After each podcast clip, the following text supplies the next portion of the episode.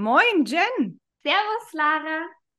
Wie schön, dass du hier in meinem Podcast bist. Wir kennen uns auch über Instagram und du bist ähm, eine Kollegin, Physiotherapeutin. Und ähm, wir sprechen heute, ich will gar nicht so viel vorgreifen, du sollst dich gleich noch selber vorstellen, aber ich bin, ich finde es ganz toll, dass wir heute hier zusammenkommen, weil wir ganz viele parallelen Themen haben und ähm, über ganz viele tolle Sachen gleich sprechen können. Aber genau, stell dich erstmal einfach vor. Ja, Lara, vielen Dank, dass ich in deinem Podcast sein darf. Ich freue mich sehr. Ähm, ja, ich bin die Chen, ich bin Physiotherapeutin, wie du auch, habe mich wie du auch auf Füße spezialisiert und ähm, das Thema ähm, Füße allgemein einfach sehr groß aufgestellt bei mir mit Coachings auch. Und ich gebe ähm, Workshops nebenbei. Genau, in, ich lebe im Allgäu und ähm, genau, genieße da meine Freizeit auch viel in den Bergen mit meinem Hund. Und das mache ich eben sehr gerne auch barfuß, was wahrscheinlich auch ein Thema werden wird heute. Ja, genau. Sehr schön. Und das heißt, du machst also, du machst jetzt fußtherapeutisch und barfuß-coach-mäßig Workshops und ähm, machst Einzelstunden und Coachings. Also vermischst du das so ein bisschen miteinander? Ja, also ich habe natürlich das eine, die eine Säule, sage ich mal, Fußtherapie, Therapie ganz klassisch ähm, in meiner Praxis. Also ich habe eine eigene Praxis im Allgäu hier. Und die Coachings sind dann zum Beispiel viel online oder aber auch schon so als, ähm, ich sag mal, als Add-on. Man kann einfach ein Coaching bei mir buchen, auch so als Partner-Coaching zum Beispiel, was immer ganz gut ankommt. Und da ist eben das Thema Füße, Fußgesundheit, je nachdem, was so die Schwerpunkte dann auch sein sollen. Ähm, manchmal auch Natural Running, also da mache ich auch ähm, viel in Richtung Laufen. Und da geht es dann auch oft in diesen Workshops zum Beispiel darum, dass ich dann in, bei Trailcamps mitwirke, eben mit diesem Thema ähm, Fußgesundheit, Fußstärken ähm, und so weiter, genau. Und ich finde ja bei dir, also man sieht das immer ganz toll, ähm, du hast auch einen schönen Kanal bei Instagram, wo man das ähm, ganz toll immer sieht, dass du also wirklich auch dieses Barfußleben und Barfußsport machen wirklich auch lebst und halt auch, dass du es beruflich auslebst. Was oder auf, auf welcher Ebene hat dich das Thema Barfuß und Fußgesundheit und Fußtherapie als erstes erwischt? Warst du erst beruflich damit konfrontiert oder erst privat? Ja, das ist voll spannend. Das ist nämlich eigentlich total parallel entstanden. Also also erst erwischt hat es mich halt ähm, dahingehend, dass ich selber Fußprobleme hatte. Also ich habe ähm, einfach selber einen, einen leichten Hallux valgus, hatte immer, ich hatte einfach seit ich klein war schon Einlagen zum Beispiel. Das war für mich auch dieser Glaubenssatz, ich kann ohne Einlagen wahrscheinlich nicht leben. Ich kann meinen Sport ohne Einlagen nicht machen. Ich habe in jeden Laufschuh meine Einlagen reingestopft und, und äh, dieses ganz Klassische eigentlich. Und ähm, als Physiotherapeutin ist man ja dann irgendwie doch ähm, so sehr konservativ ähm, angehaucht, sage ich mal, möchte ja. das natürlich selbst lösen, das Problem. Und letztendlich wurden meine Fußprobleme einfach schlimmer, weil ich halt auch sportlich mehr machen wollte. So parallel hat sich das einfach dann ähm, gesteigert und mhm. letztendlich ähm, habe ich dann versucht, eben selbst das Problem in die Hand zu nehmen und genau aus dem Grund habe ich dann ja mich natürlich auch weitergebildet mhm. und parallel dazu eben auch angefangen, natürlich das alles umzusetzen, auszuprobieren und ähm, habe dadurch angefangen, eigentlich ähm, dieses Barfuß-Thema auch zu leben. Ja. Genau. Ah, okay. Und wie, wie alt war, weißt du noch, wie alt du warst, als du Einlagen bekommen hast, das erste Mal? Also, ich würde fast behaupten, ich war ähm, jünger als sieben Jahre. Ach, krass. Ich kann es aber nicht mehr ganz sicher sagen, aber ja. ähm, definitiv, also ich hatte immer diesen Knicksenk, Spreiz, Plattfuß und mhm. ähm, natürlich auch jetzt noch ähm, ist klar, dass ich, ähm, ich gehöre auch zu diesen Pronierern sozusagen. Also ja. ne, mein, ich bin einfach hypermobil in allen Gelenken, gerade am Fuß eben. Und ähm, deswegen ging es halt immer darum, oh, du musst dich stützen, du musst es aufrichten. War halt immer nur der passive Ansatz und jetzt durch den aktiven Ansatz ähm, hat sich das einfach so gut entwickelt bei mir, dass ich, also ich habe keine Probleme mehr seit vielen Jahren jetzt, seit ich das eigentlich mache, seit ich diesen aktiven Ansatz einfach ausprobiert habe und äh, eben auch meine Schuhe gewechselt habe und ja, irgendwie kam dann halt auch ganz automatisch, dass ich habe quasi meine Füße trainiert, habe parallel eben einiges verändert und durch diese Veränderung habe ich festgestellt, okay, je weniger ich mich stütze und ähm, versuche irgendwie mit Einlagen und was auch immer, ähm, ja, mich eher zu polstern, ja. ähm, desto, desto kräftiger wurde ich natürlich auch und desto mehr Spaß hatte ich am Sport. Und das ist halt so weit gegangen, dass ich dann ähm, plötzlich meine Schuhe ausgezogen habe und einen Barfuß-Halbmarathon gelaufen bin. Ach. Und es war halt einfach mega cool und hat einfach mega, es war einfach viel leichter. Also das ist total verrückt, aber es war leichter. Ja. Für mich ja. so. Ja, es ist und ja deswegen habe ich es gemacht. Und mit dem Fachwissen, was man jetzt ja so hat, macht es ja auch alles dann Sinn, gell, dass es auf einmal damit leichter dann wurde. Aber ich gehe ja. davon aus, dass du schon immer sportlich gewesen bist. Also wirst auch ein sportlicher Teenager und so gewesen sein und hast dann immer Einlagen dabei und dir wurde nie empfohlen, davon Abstand irgendwie zu nehmen. Genau, also es kommt natürlich auf die Sportart an. Also ich komme eigentlich, ähm, also ganz früher komme ich aus Turnen und so weiter. Mhm. Ähm, ja, da hatte ich natürlich dann auch unterschiedlichste Schuhe an. Da bin ich mir jetzt gerade nicht mehr sicher, ob ich da überall Einlagen rein habe. Also ich komme speziell aus dem Rhönrad. Mhm. Da meine ich, hatte ich keine Einlagen drin, weil das hätte nicht funktioniert, war aber in dem Fall auch kein Thema ja, ähm, beim Rhönradtouren. Und bin dann ähm, eigentlich weiter zum Sportklettern. Also ich sag mal so nach der Jugendzeit, da war dann eher mal so Pause, da habe ich halt andere Sachen gemacht. Ja. Ähm, und dann, als ich dann wieder richtig Lust hatte auf Sport, dann bin ich ins Sportklettern gekommen und da ist ja eh das Thema Schuhe nochmal anders. Da zwängt man sich ja erst recht in seine engen Kletterschuhe rein. Ähm, ja, genau. Also da habe ich natürlich keine Einlagen reingestopft. Das ging ja, ja. gar nicht. Da habe ich eher geguckt, ja, ich kaufe extra zwei, drei Nummern kleiner, damit ich ja die Leisten noch erwische. Mhm. Mhm. So war das. Und es hat natürlich meinen Füßen auch nicht gut getan. Und da habe ich jetzt erst letzt drüber nachgedacht, weil ich nämlich beim Ausmisten noch alte Kletterschuhe gefunden habe. Das waren meine bequemsten. Die habe ich mehrfach besohlen lassen. Die waren super ausgelatscht. Ich weiß noch, das waren wirklich meine, das waren meine Hausschuhe quasi in der Kletterhalle. Und jetzt habe ich die angezogen und ich bin erstens schier nicht reingekommen. Und ich habe es wirklich, ich habe es nicht ausgehalten. Ich habe mir gedacht, wie hat das funktioniert? Aber da sieht man einfach, wie, wie sich die Wahrnehmung äh, verändert hatte, das war, das hat ja auch zum Sport dazu gehört und es war mir auch dahingehend wichtig. Also es hat, hat auch dazu gehört, dass ich nach einer Mehrseillängentour blutige Zehen hatte. Ja. Das war ja. einfach ein Teil des Sports. Ja. Und jetzt, ähm, als ich durch diesen Abstand davon, ich habe dann ähm, tatsächlich ähm, gut, schon auch aufgrund meiner Arbeit und so weiter habe ich das Klettern dann, ich bin dann umgezogen ins Allgäu und habe dann da auch ein bisschen andere Interessen entwickelt. Aber jetzt mit Abstand betrachtet, ähm, jetzt habe ich den Faden verloren. mit den Schuhen und dem Klettern und oh, wo waren Da ist schon was zum Rausschneiden. okay, warte, ich finde es aber gleich wieder. Ähm, genau, also mit Abstand betrachtet finde ich es heftig auf jeden Fall, wie ich meine Füße erstens, ähm, wie schlecht ich sie behandelt habe. Ja. Und wie sie, wie sie sich halt, also wie sich meine Wahrnehmung dahingehend einfach unglaublich verändert hat. Mhm. Also ich kann dasselbe total gut nachvollziehen. Ähm, mit Spitzenschuhen hatte ich das ja beim Tanzen. Ah, so. ja. Da haben wir genau dasselbe auch. Das nimmst du total in Kauf, dass du Blasen hast und dass du irgendwo dein Hornhaut hast, wo sie eigentlich nicht hingehört und ja, ähm, ja. blutige Zehen und diese ganzen Geschichten, gell, irgendwie. Ja. Und wenn man jetzt sich so das ähm, so anguckt, ähm, Denk mal so, klar, also me meine Füße haben es gut weggesteckt, Gott sei Dank. Ich habe auch nie so intensiv dann letztendlich Spitze getanzt, wie das natürlich Profitänzer irgendwie machen. Das war eher Training, als dass es wirklich ähm, Tanz war oder auch nie auf der Bühne oder sowas halt. Ähm, aber man nimmt das zum Thema Wahrnehmung, man nimmt das wirklich einfach in Kauf. Das ist für einen normal und das ist für einen ähm, völlig okay, das zu machen.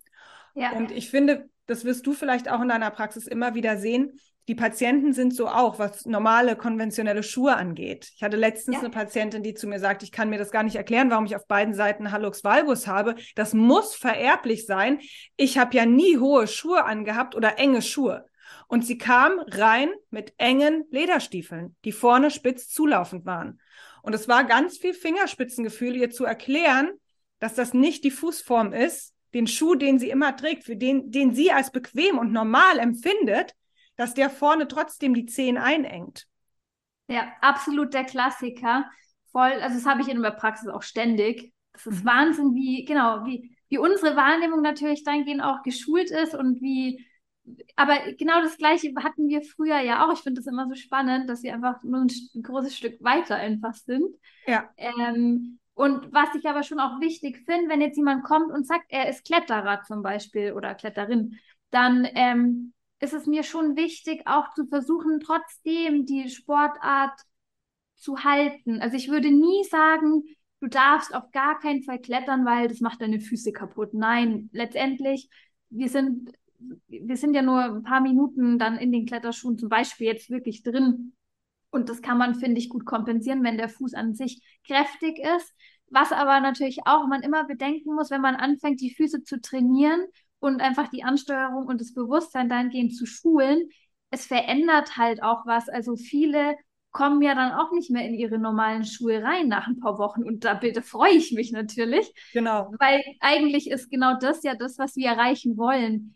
Der, man setzt sich dann einfach diesen Dingen nicht mehr so aus in dem Maße und dadurch hat man erreicht, was man will.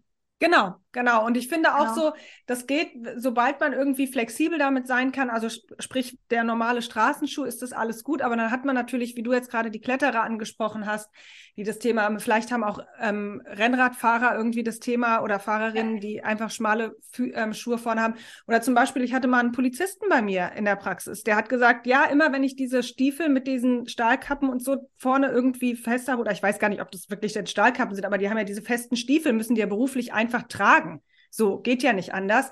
Der gesagt hat, ja, da tut's weh und da kann ich auch nicht anders. Nee, da kann er nicht anders. Die muss ja. er beruflich tragen und dann muss man dagegen steuern im Privaten einfach, gell?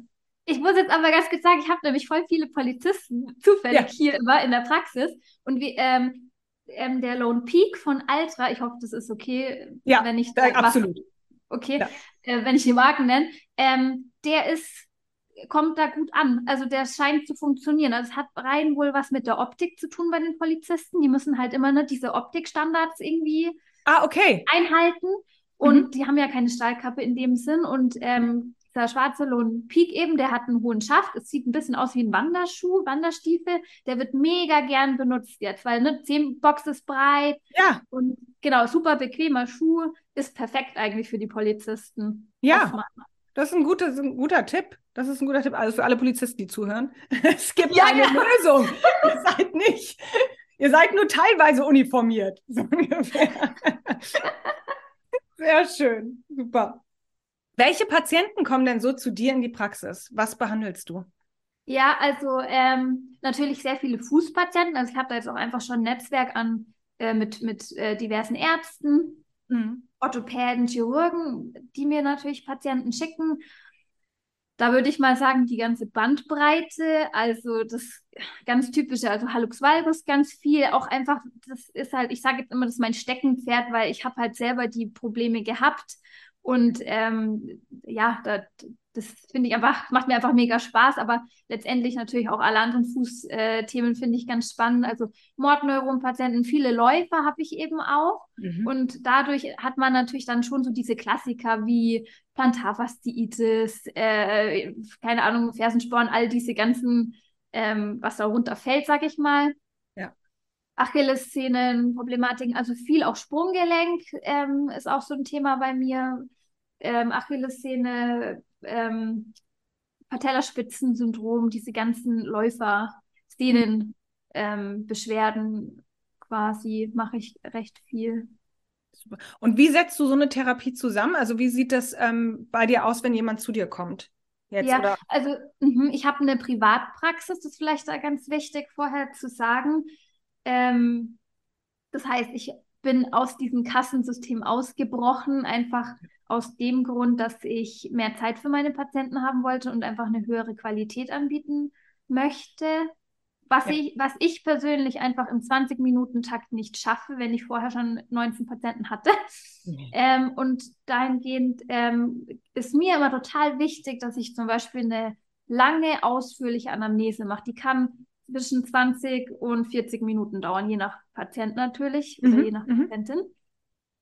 Ähm, genau, also das ist mir schon mal ganz, ganz wichtig, weil ich finde, in der Anamnese bekommt man einfach so viel Input über das Problem, über den Patienten, über die Patientin, wie äh, Alltag, alles. Ja, genau. Das ist total wichtig. Und die erzählen ja auch gerne, wo es, also ja. also die erzählen ja fast intuitiv, wo ja was ist, gell? Also man kann, ich finde auch, man kann dann schon ganz toll einschätzen, habe hab ich hier einen chronischen Schmerzpatienten vor mir sitzen oder habe ich hier jemanden in der Akutphase vor mir sitzen? Habe ich hier jemanden vor mir sitzen, der total verwirrt ist, weil er schon da und da und da und da und da gewesen ist mhm. und den man erstmal sortieren muss und ordnen muss irgendwie, gell? Genau, ja. So, also ich finde auch, es ist auch gerade bei, also höchstwahrscheinlich bei allen Krankheitsthemen ist es, ist diese Anamnese und dieses Miteinander reden und sprechen ähm, ein ganz, ganz großer Aspekt. Und ich finde auch immer, das beginnt mit der ersten, mit dem ersten Gespräch sozusagen und es endet eigentlich mit dem letzten Gespräch irgendwie. Du bist ja ständig immer wieder dabei, abzudaten und zu befunden ja. und neu zu befunden, ja. gell? Das ist ja nie abgeschlossen, dieser,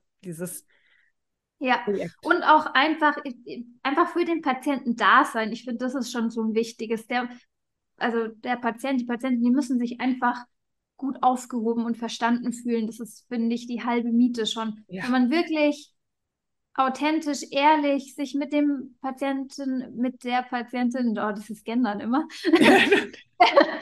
Bin ich ganz locker, sag, wie es kommt und jeder weiß auch, es ist nichts böse gemeint und wir wollen niemanden ausschließen.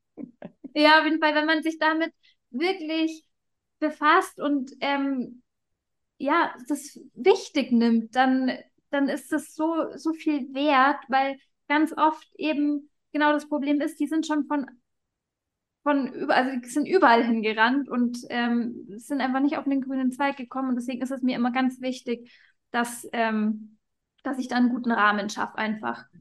Und ich finde ja auch, was ein großes, großes Thema ist, auch gerade in der Fußtherapie-Welt, ist, wir müssen einfach viel aufklären. Gell? Also genau. so viele Patienten die zu uns in die Praxis dann kommen, die wissen nicht, warum sie eine Einlage tragen sollen. Es wurde ihnen nie erklärt. Mhm. Und es mhm. wurde ihnen auch nie erklärt, ähm, was diese Fußproblematik besser ist. Es wurde ihnen nie erklärt, was ein Schmerz ist, warum das da entsteht.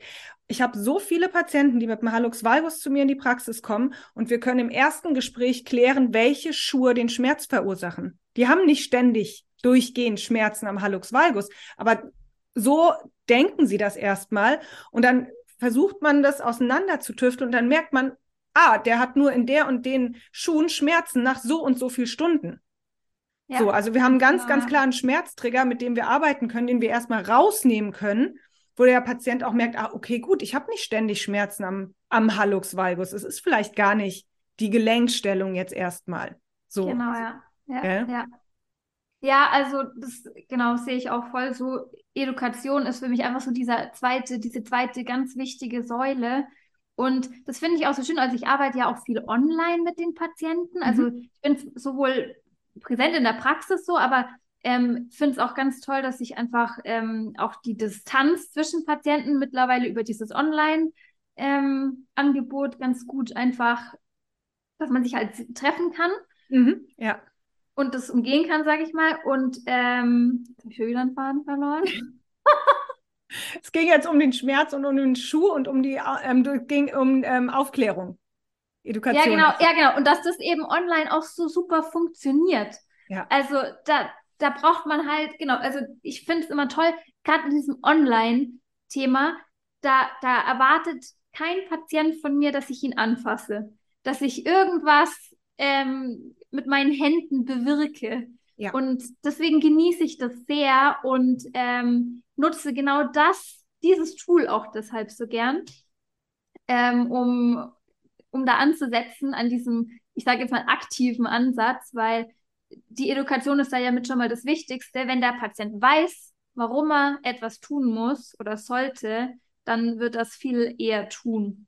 Genau. Und ich finde auch, dass gerade was du sagst mit dem, mit diesem aktiven Üben, das ist ja auch was, das ist in der Physiotherapiewelt ja noch ziemlich weit verbreitet, dass die Leute denken, sie kommen zu dem Physiotherapeuten, legen sich auf die Bank und der Physiotherapeut macht irgendwas mit ihnen und danach sind sie gesund und heil und alles drum und dran. Wir wissen es im Moment ja wirklich in Anführungszeichen besser. Also über viele andere Krankheitsbilder, chronische Rückenschmerzen und sowas gibt es ja eine wahnsinnig große Evidenz, die einfach sagt, die Leute müssen in die Aktivität kommen. So. Und ähm, ich habe jetzt gerade letztens wieder gelesen, in wie vielen unterschiedlichen Fachrichtungen wirklich der Bewegungsmangel an erster Stelle steht für Krankheitsbilder, sei das Kreislaufgeschichten, ähm, also internistische Probleme, neurologische ähm, Krankheitsbilder, orthopädische sowieso zum Großteil. Gell? Und da hat man natürlich mit dem Online, die Leute müssen aktiv werden, die müssen sofort in die Selbstwirksamkeit rein, gell? Also ja. Da, das stimmt. Also da, ich finde, das ist wirklich ein, ein, ein, großer, großer Aspekt, den man sonst in der normalen Praxis immer mal wieder nochmal neu dazu sagen muss, wenn der dir gegenüber sitzt. Und ja, wenn man einmal, genau. bei manchen, das nicht alle, gell? Ich finde, es gibt auch ganz viele Leute, die wollen aktiv sein, die wollen sehr selbstwirksam sein, die möchten einen Übungsplan haben und los geht's. Aber es gibt immer wieder welche dazwischen. Natürlich hast du die einmal auf der Bank liegen, weil du kurz mal ein Hands-on machen wolltest und kurz mal gedacht hast, okay, gut, heute, weil so und so es, es wird immer und immer wieder Thema, dass sie das eigentlich gerne möchten. Das kennen wir alle. Genau. dass sie das versuchen einzufordern und dann hat, muss man halt immer wieder diesen, gegen diesen Widerstand ankämpfen. Ja, das stimmt. Genau, genau. Ja. Was findest du, was, was, was fehlt in der Fußtherapiewelt? Was fehlt uns? Was brauchen wir noch? Mm, ich finde halt generell, dass das Thema ähm, Fußtherapie recht stiefmütterlich noch behandelt wird. Ja. So, das ist halt so das, das Thema von einfach auch aus ärztlicher Sicht, finde ich, ne, dass man aktiv, kon konservativ eigentlich viel mehr machen könnte, als getan wird. Mhm. Ähm, das finde ich wichtig. Und natürlich der Aspekt der Evidenz ist natürlich schon auch ähm, noch erst im Kommen, wobei man da sagen muss, es, es wird ja langsam. Genau. Step genau. by Step und es, die Mühlen malen einfach sehr langsam, aber ähm, so, das sind so die zwei großen äh, Pfeiler, würde ich sagen, bei denen noch viel passieren ja. darf. Und wie erlebst du das in deiner, ich sage jetzt einfach mal, ähm, sozusagen realen Fußbubble mit Ärzten und so, mit denen du jetzt zusammenarbeitest? Weil es ist ja so, man hat ja dann irgendwann ähm, seine Ärzte, man hat sein Netzwerk und die surfen alle ja auf derselben Welle. Weil die, die nicht auf derselben Welle surfen, von denen kriegst du sowieso keine Patienten irgendwie geschickt und mit denen kommst du ja sowieso nicht in Austausch. Irgendwie. Ja, ja, ja, ist so, genau. Also deswegen, da kann ich mich auch echt nicht beklagen. Also das Netzwerk läuft gut, es funktioniert. Bin ich mega dankbar drum. Der Austausch ist super. Ähm, ich krieg's auch echt gut vorsortiert schon. Also genau. ich krieg das ist wirklich toll. Also ich kriege einfach schon die Patienten, die aktiv arbeiten wollen, die schon teilweise wissen, da gibt es dann einen Trainingsplan, das wird mit App begleitet und ähm, einmal kommen, einmal zur Tandy gehen und dann ähm, wird der Rest wahrscheinlich sogar online stattfinden und es funktioniert sehr gut. Ah, okay, so machst du das, dass du die, dass die kommen. Also, ah, okay, die kommen dann zu dir und dann hast du sozusagen, erarbeitest du mit denen einen aktiven Trainingsplan und genau. dann ähm, ja auch mit einer App richtig begleiten? Also zum Beispiel so, dass ich, also ich mache das schon gerne so, dass ähm, wenn sie, die Patienten von etwas weiter herkommen, dass ich sie mir schon einmal ähm, anschaue, einmal wirklich eine gute Anamnese mache. Das geht natürlich auch online, mhm. aber es kommt halt ein bisschen drauf an und die Ärzte finden es auch gut, wenn sie einmal bei mir waren. Mhm. Mhm. Ähm, und wenn das stattgefunden hat und ich einfach auch natürlich dann schon vor Ort ähm, ein paar Dinge mir angeschaut habe, aber eben auch schon ähm, Übungen begleitet habe, bei denen ich schon weiß, da können es vielleicht Probleme geben, so einen guten, ähm, eine gute Einführung gegeben habe, sozusagen, dann ist das immer super. Ähm, eben mit der Online-Begleitung und das mache ich eben über eine App, da schreibe ich dann den Trainingsplan und die Patienten bekommen das über eine App serviert sozusagen und können mir da immer super Feedback geben und ja. dadurch klappt die Trainingssteuerung halt auch sehr gut oder einfach die Begleitung und äh, also da habe ich wirklich gute Ergebnisse. Bin ich richtig happy über diesen, dass ich diesen Weg so eingeschlagen habe. Ja, super. Hört sich echt gut an. Du hast ja vorhin gesagt, dass du selber einen Hallux valgus hast. Wann ist dir das zum ersten Mal aufgefallen? Wie ist sozusagen deine eigene persönliche Hallux valgus Geschichte?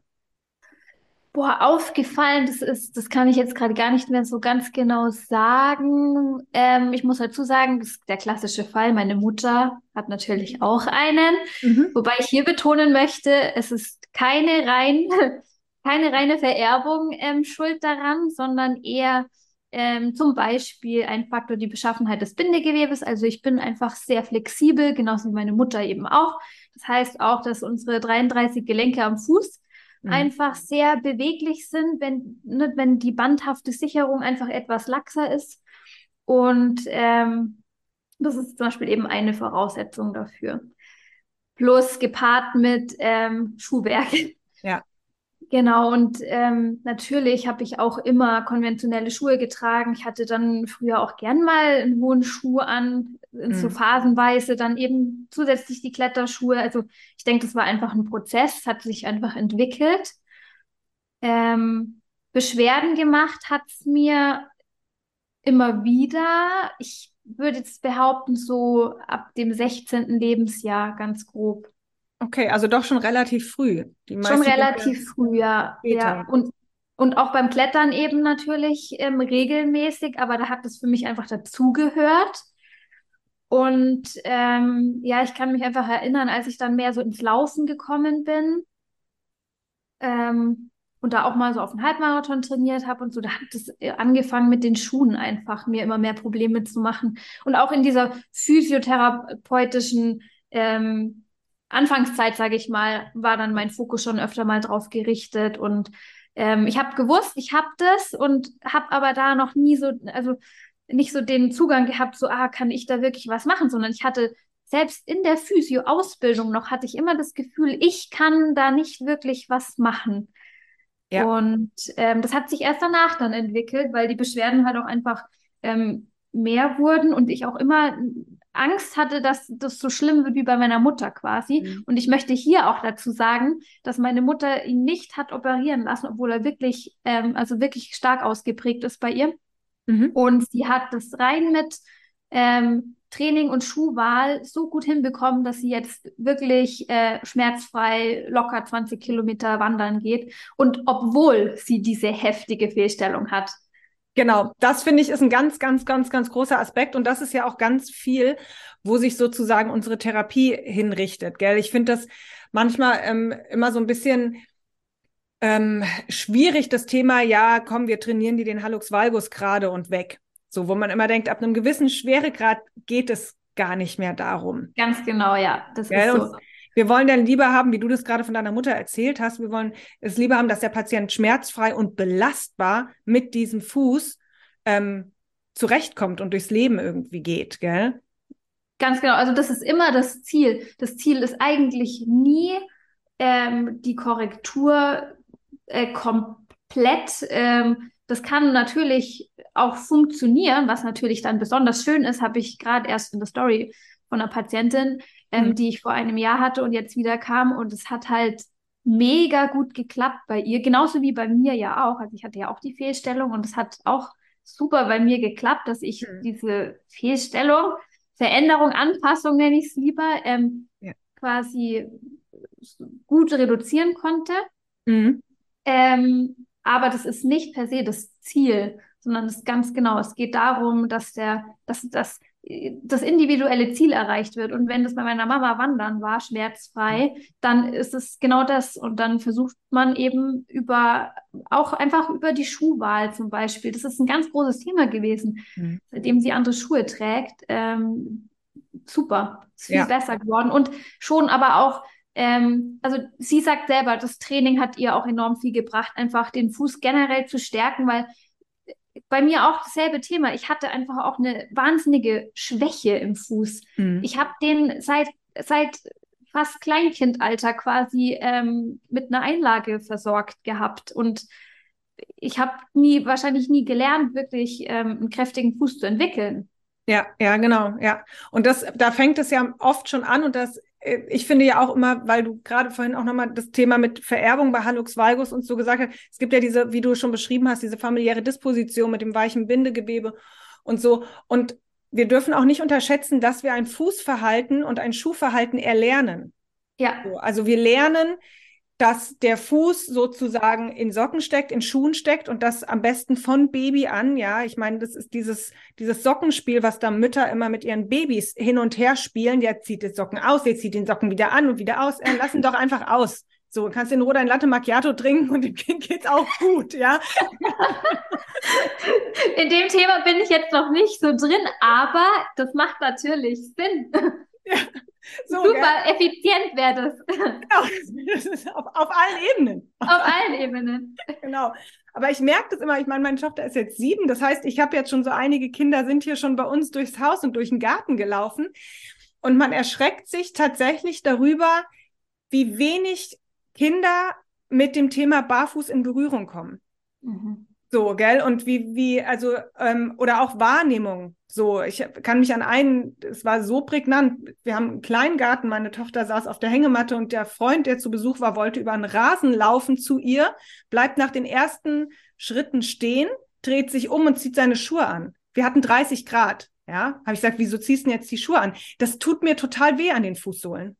Ja, Wahnsinn. Mhm. So, gell? Also, und das lernen wir natürlich schon von klein auf, also von klein auf, ähm, haben wir da, schützen wir den Fuß vor irgendetwas, wofür, vor was wir den restlichen Körper nicht schützen, ja, und bewirken damit ja eigentlich, dass sich gewisse Dinge nicht entwickeln können, dass sich ein Tonus nicht entwickeln kann, dass sich eine Reizweiterleitung nicht entwickeln kann, ja, eine Zehenstellung, ein Wachstum, was auch immer, gell? Ja, ja. So, ja. und ich meine, und dann geht es halt weiter, wie du das eben gerade auch schon ähm, so treffend gesagt hast, dann geht das weiter bis in die Physiotherapieausbildung. Dass man als Physiotherapeut darüber eigentlich an sich nichts lernt, außer ja, wenn der mit Einlagen versorgt ist, dann mach mal weiter mit Knie, Hüfte und Rücken. So. Ja. ja? Ähm, und ich finde, da sollte es, finde ich, auch so ein bisschen in der Fußtherapiewelt oder besser gesagt in der ganzen Gesundheitswelt schon noch mehr mit hingehen, dass wir auch den Fuß als Teil des Körpers ansehen und auch dort ähm, wissen, dass wir auch dort ansetzen können und dort trainieren können. Gell? Also jeder weiß, dass er irgendwie seinen ähm, Hintern stramm trainieren kann und seinen, sich ein Sixpack dran trainieren kann, aber keiner hat die Idee, dass man den großen C in die Beugung und in die Streckung trainieren kann. Ja, ja. ja. Oder eben auch einfach mal die Schuhe zwischendurch auszieht und mal verschiedene Untergründe spürt. Einfach ein bisschen wieder das Feedback lernen, Wahrnehmung lernen, Bewusstsein für den Fuß. Ich genieße es so sehr. Ich gehe so gern barfuß auf den Berg. Ja. Ähm, das war natürlich zeitweise schon auch so eine Art sportliche Herausforderung in meiner Phase, in der ich quasi allen beweisen wollte, dass nur Barfuß das Nonplusultra ist. Mhm. Ähm, hattest, du so eine, hattest du so eine Hardcore-Barfußphase? Tatsächlich schon, ja, ja. Doch, also die war jetzt nicht ewig, aber ja, die, die gab's.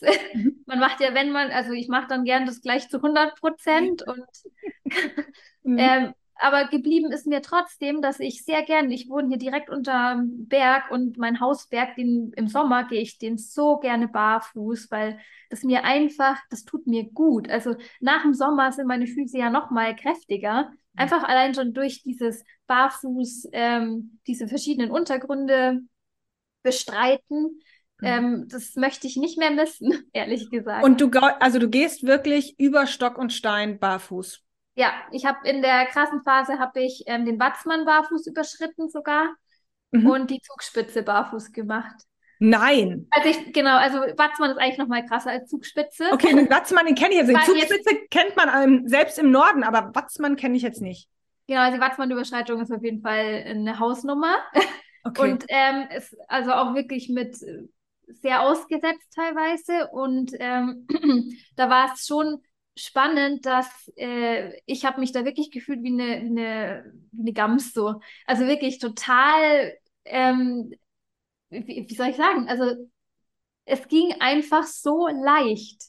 Ja. Das möchte ich damit sagen. Es war so viel leichter barfuß als mit schweren Bergschuhen, mit ich mhm. weiß nicht was für einer Sicherheitsstufe die hatten teilweise. Ja. Ne? Also so richtig festes Schuhwerk, damit man ja nicht umknicken kann und wie auch immer.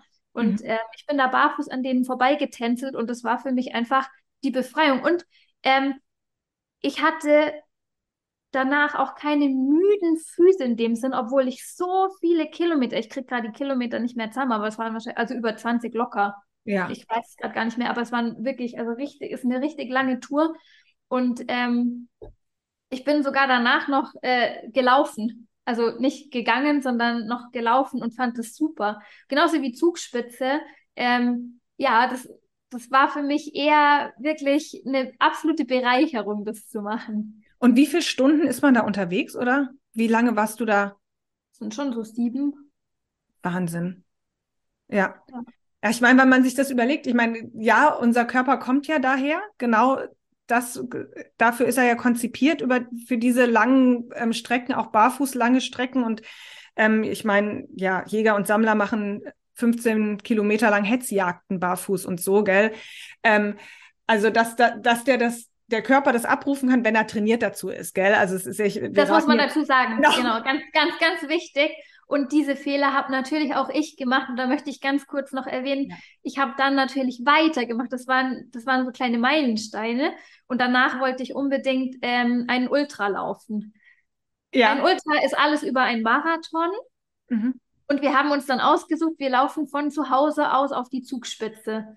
Das waren 65 Kilometer oder 68 Kilometer, ich bin mir nicht mehr sicher, und ähm, 3800 Höhenmeter an Was? einem Tag. Und ich bin einen Marathon ungefähr von der Distanz her bin ich barfuß gegangen. Mhm. Gelaufen. Gelaufen, ja, ja. Gelaufen, also genau. Und ähm, das hat mich aber sehr überlastet. Das muss ich echt ja. dazu sagen. Also das braucht verdammt viel Training. Und ja, ich war ja vorher auch trainiert, aber man darf das nicht unterschätzen. Ähm, das ist auch mir immer ganz wichtig, wenn jemand auf Barfußschuhe zum Beispiel, zum Beispiel umstellen möchte. Das braucht viel Zeit und Geduld und der Körper muss sich einfach langsam anpassen können. Muskulatur passt sich einfach schneller an. Sehnen brauchen viel, viel länger. Und mhm. deswegen gibt es dann einfach oft diese Sehnenbeschwerden. Genau, genau. Das wäre jetzt nochmal so ein bisschen, dass man da, dass wir da jetzt nochmal ein bisschen genauer drauf eingehen, wenn jetzt Leute ähm, das hören und das Gefühl haben, oh ja, ich wollte sowas auch schon immer mal ausprobieren, gerade diese Leichtigkeit, von der du sprichst, das ist ja auch, das ist ja schon auch ein Wunsch von vielen Läufern und vielen Sportlern, eine Leichtigkeit da reinzubekommen und sich nicht mehr irgendwie zu quälen für irgendwas, gell? wie man sozusagen so als, ähm, ich sage jetzt einfach mal Autonomalverbraucher, Bürojobler und sowas halt da hinkommt, dass man, wenn man sagt, ich habe Lust auf diese Leichtigkeit, ich möchte das gerne machen, ähm, wie würdest du den Einstieg, wie würdest du jetzt als Sportlerin und Physiotherapeutin ähm, Leuten den Einstieg sozusagen raten? Also ähm, kommt natürlich dann immer auch aufs Ziel an. Will man einfach nur umstellen, um seine Füße grundsätzlich zu stärken? Ich sage immer, Barfußschuhe sind ein Trainingsgerät. Mhm. Mhm. Und das heißt, ähm, so sollte man sie auch benutzen, weil man macht ja auch nicht sofort, ähm, ich weiß nicht, trainingstechnisch, man trainiert ja nicht zwölf Stunden am Stück. Nee. Und man stemmt man, auch nicht 100 Kilo am ersten Tag im Fitnessstudio. Ganz genau. Man, man, äh, man gönnt sich ja dann auch immer wieder Regenerationsphasen und genauso sollte man es eben auch machen. Und ich habe da einfach jetzt so für meine Patienten so, ein, so einen kleinen Fahrplan entwickelt, dass das habe ich eben selber dann auch bei mir herausgefunden, dass es das ganz gut funktioniert hat. Einfach als erstes sollte man versuchen, mal ähm, daheim barfuß zu sein, zum Beispiel. Ja. Oder von mir aus auch in Barfußschuhen, wenn es vielleicht jemandem zu kalt ist.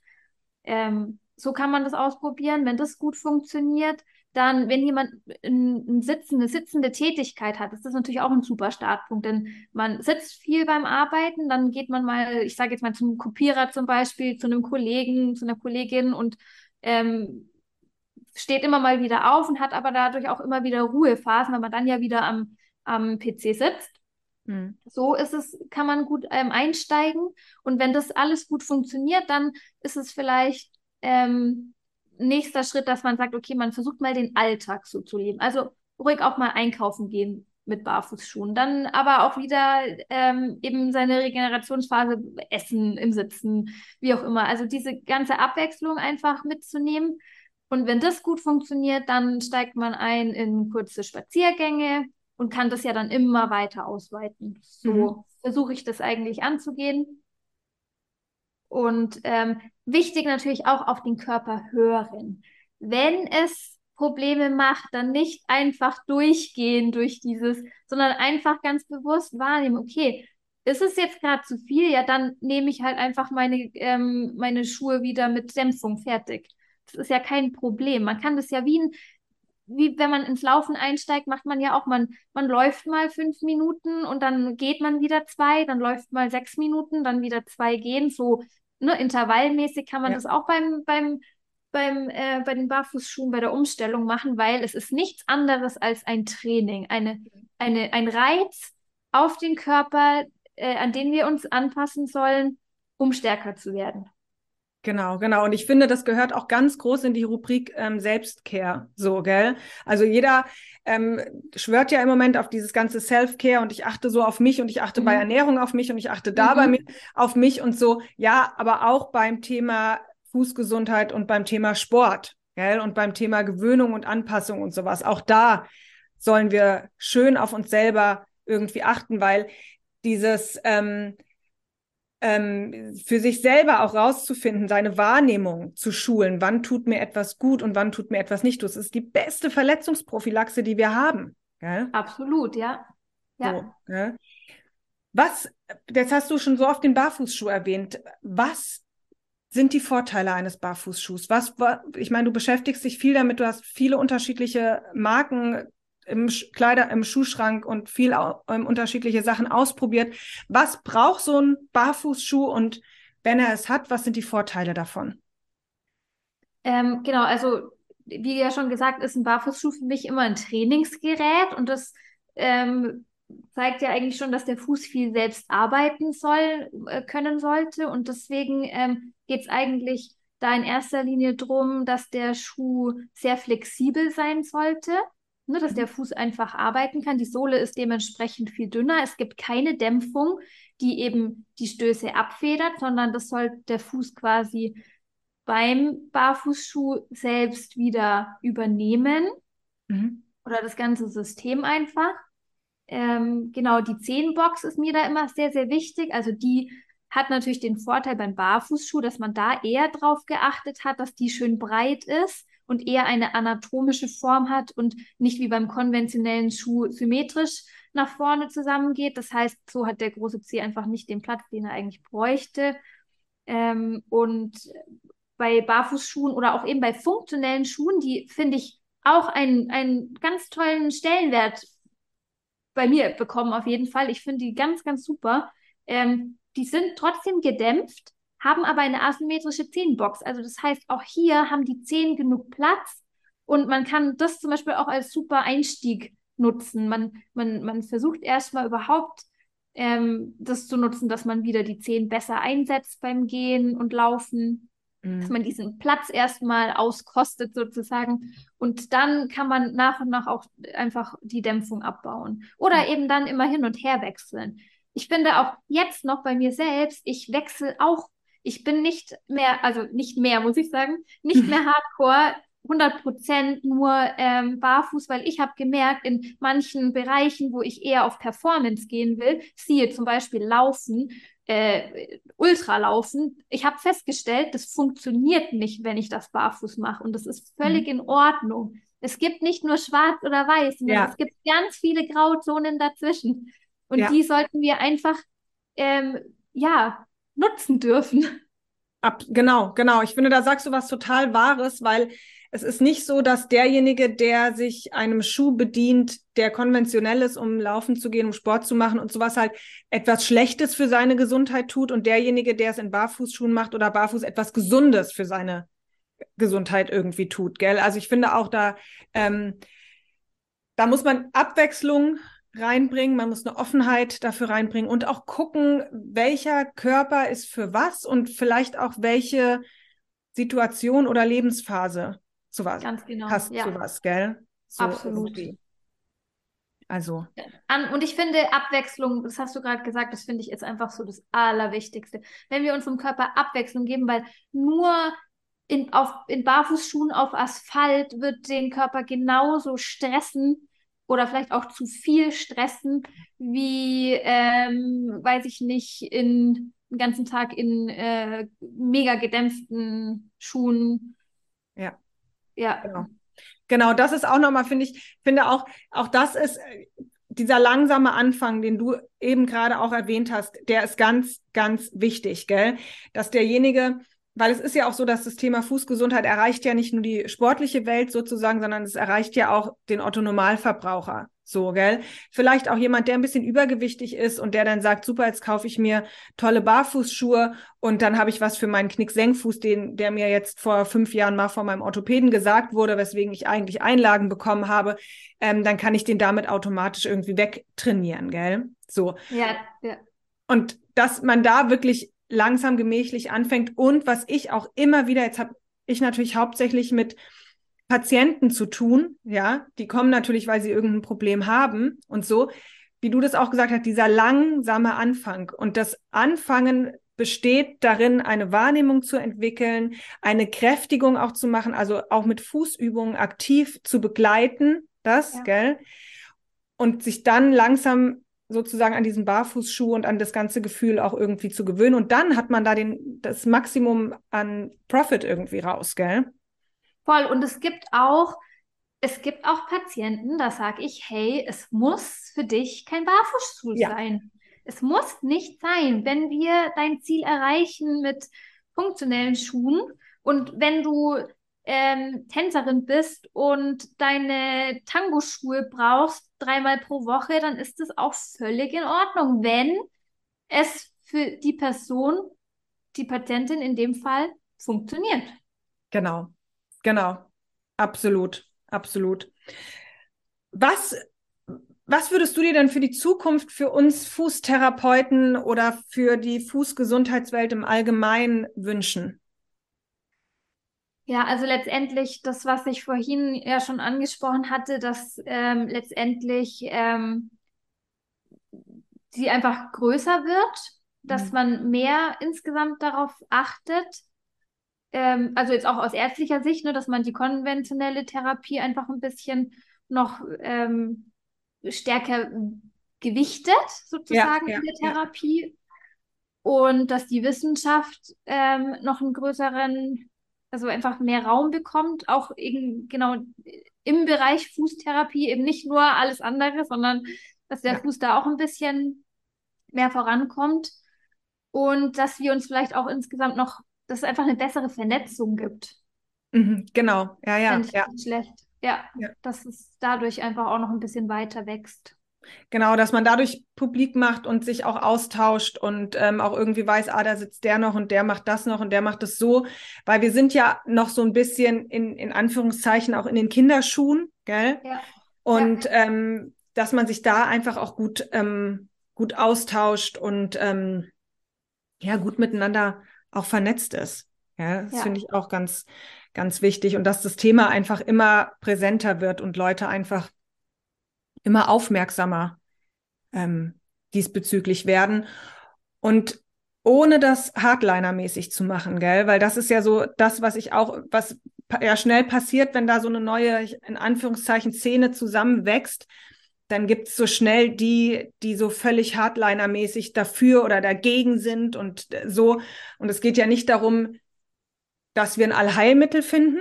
So, ich glaube, das sollte jeder, der in der Therapie- und Medizinwelt ähm, zu Hause oder beheimatet ist, wissen, dass wir das nicht haben für gar nichts. So, gell? Sondern dass es viel mehr darum geht, individuell zu gucken, was hilft bei wem, in welchem Ausmaß, was ist das Therapieziel oder das Coachingziel und so. Und ähm, nicht irgendwie daherkommen und jetzt sagen, ähm, der gedämpfte Schuh ist das Allheilmittel oder der oder Barfußlaufen ist das Allheilmittel irgendwie, gell? Ja. So, also diesen Gap zwischen, ich finde immer so ein bisschen in der Fußtherapiewelt haben wir die Entscheidung oder jahrelang die Entscheidung gehabt zwischen einer Unterversorgung oder einer Überversorgung, also entweder die Unterversorgung mit Einlagen oder die Überversorgung mit einer Operation. Und wir müssen diesen Gap, der, dieser Riesengap, der dazwischen ist, den müssen wir versuchen irgendwie zu füllen. Und da gehören eigentlich genau wir aktiven Therapeuten rein. So, gell? Dass ja. wir da einfach, dass wir da ähm, Ideen, Konzepte bekommen, um da diesen Raum zu füllen. So, gell? Ja, sehr gut. Es ist wirklich genau wie du sagst. Und es geht eben nicht nur um Schwarz oder Weiß, Ja, genau, genau. Nicht nur um die Einlage oder die OP. Es gibt ja. einfach so viele Grautöne dazwischen. Ja. Mir ist jetzt aber noch eine Frage ganz spontan eingefallen. Jetzt schmeiße ich dich ein bisschen ins kalte Wasser, aber ich will es nicht, die Chance nicht verstreichen lassen, wenn ich dich schon dran habe. Machst du Ganganalysen, machst du Gangschulen, machst du Laufanalysen? Hat das für dich, was für einen Stellenwert hat das für dich im Thema auf Fußgesundheit? Mhm, Habe ich auch ähm, viel gemacht. Ähm, Habe ich jetzt tatsächlich eher auch wieder reduziert. Mhm. Ähm, es ist ein, es ist ein, ein kleines Puzzleteil in dem ganzen großen Puzzle. So sehe ich das. Also ähm, ich mache auch Fußdruckmessungen und all das. Mhm. Aber ich versuche das eher so für mich rauszunehmen, ähm, dass ich zum Beispiel da auch ganz viel über Wahrnehmung arbeite. Also die Fußdruckmessung zum Beispiel ist bei mir ein Biofeedback-Gerät eher. Ja. Also ich, ich versuche da zum Beispiel mit den ähm, Patienten zu schon anzu äh, zu bahnen, so typisch Bobat, ich bahne an. Neurotherapie, das mache ich auch. ähm, okay. ähm, nee, was wollte ich jetzt sagen? Genau. Also ich versuche zum Beispiel schon ähm, mit den Patienten zu üben, mal ähm, den Druck aufs Großzehengrundgelenk wieder zu shiften. Jetzt siehe beim Hallux valgus zum Beispiel. Da ist es mhm. ja oft ähm, verloren gegangen. Ähm, vielleicht aufgrund der Instabilität im ähm, Tarsometatarsaler 1 Gelenk, also in dem, ähm, genau, aber da kann man einfach, ähm, finde ich, super mitarbeiten. Und zwar nicht, dass ich sage, oh, das und das ist alles krumm und schief und falsch oder mhm. so, sondern eher, dass ich ähm, einfach das Tool nutze, um, um ähm, Bewegungsmuster oder einfach Bewegungen zu, zu üben. So, mhm. dass ich mhm. so benutze. Oder auch, was ich tatsächlich auch mache mittlerweile, ich versuche, Diagnosen abzuschwächen. Ja. Weil die Patienten unglaublich davon profitieren. Da ja. kommt jemand und sagt, er hat den Plattfuß. Und dann stelle ich ihn auf die Fußdruckmessplatte und sage, da ist kein Plattfuß. Ja, ja. so, ja. das, das ähm, nutze ich sehr gerne, um das einfach zu relativieren. Genau. Ganze. Genau, das habe ich auch, merke ich auch immer und immer wieder auch die Definition Knick, Senkfuß, Plattfuß, Spreizfuß. Wir haben da keine Winkel, die wir ermessen und anhand dessen sagen, das ist jetzt das und das, gell? Und es ist auch immer so ein bisschen abhängig davon, von welchem Arzt, Orthopäden kommt der Patient mit was für Diagnosen. Ja. So, gell? Und ich finde auch das Thema Knick-Senkfuß habe ich auch einige Patienten, die dann das, die Anam das Anamnesegespräch so starten und sagen, also ich habe alles. Ich habe einen Knick-Senkfuß, ich habe einen Spreizfuß, so und so. Und dann stellt man die hin und denkt sich so, okay, ich würde jetzt tatsächlich am allerersten am Spreizfuß arbeiten, weil ich das Gefühl habe, dass da am wenigsten Aktivität ist. Den Knick-Senkfuß jetzt nach einmal korrigieren, richten die den auf und Bums, ja, gell? So ja, irgendwie. Ja, ja, das ist ja auch einfach die klassische, das ist einfach der Klassiker. Also gefühlt hat ja jeder einen Knicksenk-Spreizfuß. Mhm. Ja. Wirklich so, jeder. Einmal schon bekommen die Diagnose. Und da gucke ich dann ganz unvoreingenommen ja. mit den Patienten hin und sage, hey, so schlimm ist es gar nicht. Genau. Und das ist alles noch äh, möglich. Also natürlich genau. nicht immer, es kommt immer auf den Fall natürlich an. Aber in den, in den meisten Fällen ist einfach ganz viel möglich. Aber genau. man muss dazu auch sagen, es gibt auch die Fälle, da ist eine Einlage notwendig, damit der Patient seinen Alltag leben kann oder vielleicht auch ein Stück weit seinen Sport. Kommt natürlich immer drauf an. Aber man darf es jetzt auch nicht nur verteufeln, sondern ähm, sollte man einfach muss man einfach ganz individuell betrachten. Ganz individuell betrachten und ich finde, ich habe immer eine große Frage in meinem Anamnesegespräch ist, tragen Sie Einlagen? Dann sagen die ja. Dann frage ich natürlich nach welcher, bla bla bla, so. Und dann frage ich, ähm, was bewirkt sie? Und kann der Patient mir eine Antwort darauf geben? Und sei es nur, sie tut gut, dann hat die eine völlige Daseinsberechtigung. So, ja. Wenn derjenige überhaupt nicht weiß, warum er sie so hat und so gar keine Idee bekommt, dann denke ich mir, okay, gut, dann könnten wir, dann können wir auch da, dahin gehen, zu hinterfragen, ob sie überhaupt da sein muss. Ja, oder der Klassiker, ja, seit zehn Jahren die gleiche. Ja, ja, genau. Das. Ja, Zum genau. Beispiel auch. ja. was man da erlebt, das ist wirklich spannend. Ja, es ist spannend und es, man merkt halt dann auch immer und immer wieder, dass auch da viel, also dass, da, dass wir da auch so ein bisschen der Erklärbär sind, gell? Also wir müssen da viel erklären, wir müssen da viel ähm, auch ähm, irgendwie Aufklärungsarbeit leisten, ja. Und ähm, halt auch ganz viele Patienten bekommen ja dann auch Einlagen. Sie haben dann einen Halux valgus oder einen Krallenzeh und dann bekommen die jetzt erstmal eine Einlage. So, da ist die große Frage, was, also was wurde den Patienten vermittelt, was das jetzt bringen soll dafür? Mhm. So, gell? Und dass die das, dass die das verstehen, was ein Krallenzeh ist, warum der überhaupt entstanden ist, was wir damit machen können. Und oft finde ich, selbst wenn man das Thema Einlagen dann auch zur Seite lässt, weil manchmal ist es ja auch ein bisschen ein provokantes Thema, was man nicht mhm. unbedingt anschneiden möchte, dann merkt man in dem Prozess von der Therapie, dass die selber auf die Idee kommen, ja, aber was hat denn das jetzt, was hat denn die Einlage jetzt bitte schön mit meinem Krallenzeh zu tun? Ja, genau. so, gell? Ja. Ähm, also es ist ein spannendes Feld. Jenny, wir haben uns da, finde ich, einen ganz tollen Berufszweig ausgesucht. Voll. Und ich wollte, das wollte ich nämlich gerade noch sagen. Ich werde aber auch nicht müde, diese Aufklärung zu machen. Das ja. macht mir einfach immer Spaß. Und jeder einzelne Fuß, der da in die Praxis kommt, ist für mich einfach eine tolle Herausforderung. Und ich bin einfach jedes Mal fasziniert und freue mich, wenn ich, wenn ich da was bewirken darf. Und ähm, es macht mir einfach Freude. Ja, das kann ich total teilen und ich finde, das ist ein richtig schöner Schlusssatz, ganz positiv und ganz, ähm, ganz motivierend. So, das macht uns Spaß. So, gell, das macht einfach, das ist ein toller Bereich. Man kann da viel, viel, viel erreichen. Und ähm, ja, sind, wir sind da gerade so auf der, auf der Welle, dass da irgendwie was richtiges, Gutes passiert in der Richtung. Ja. Gell? Ja, es geht positiv weiter auf jeden Fall. Genau, genau, genau. Also Jenny, ähm, ist es rund für dich, unser Gespräch? Ja, wunderbar, sehr rund. Super. Ich bedanke mich total bei dir. Das war so schön mit, also, na, jetzt richtig direkten Kollegin, die ähm, sozusagen mit Füßen und Fußtherapeutin ist, zu sprechen und sich auszutauschen. Ähm, also vielen, vielen Dank, dass du hier im Podcast warst und ich freue mich immer gerne, wenn die Leute wiederkommen in meinen Podcast. Sehr gerne. Super.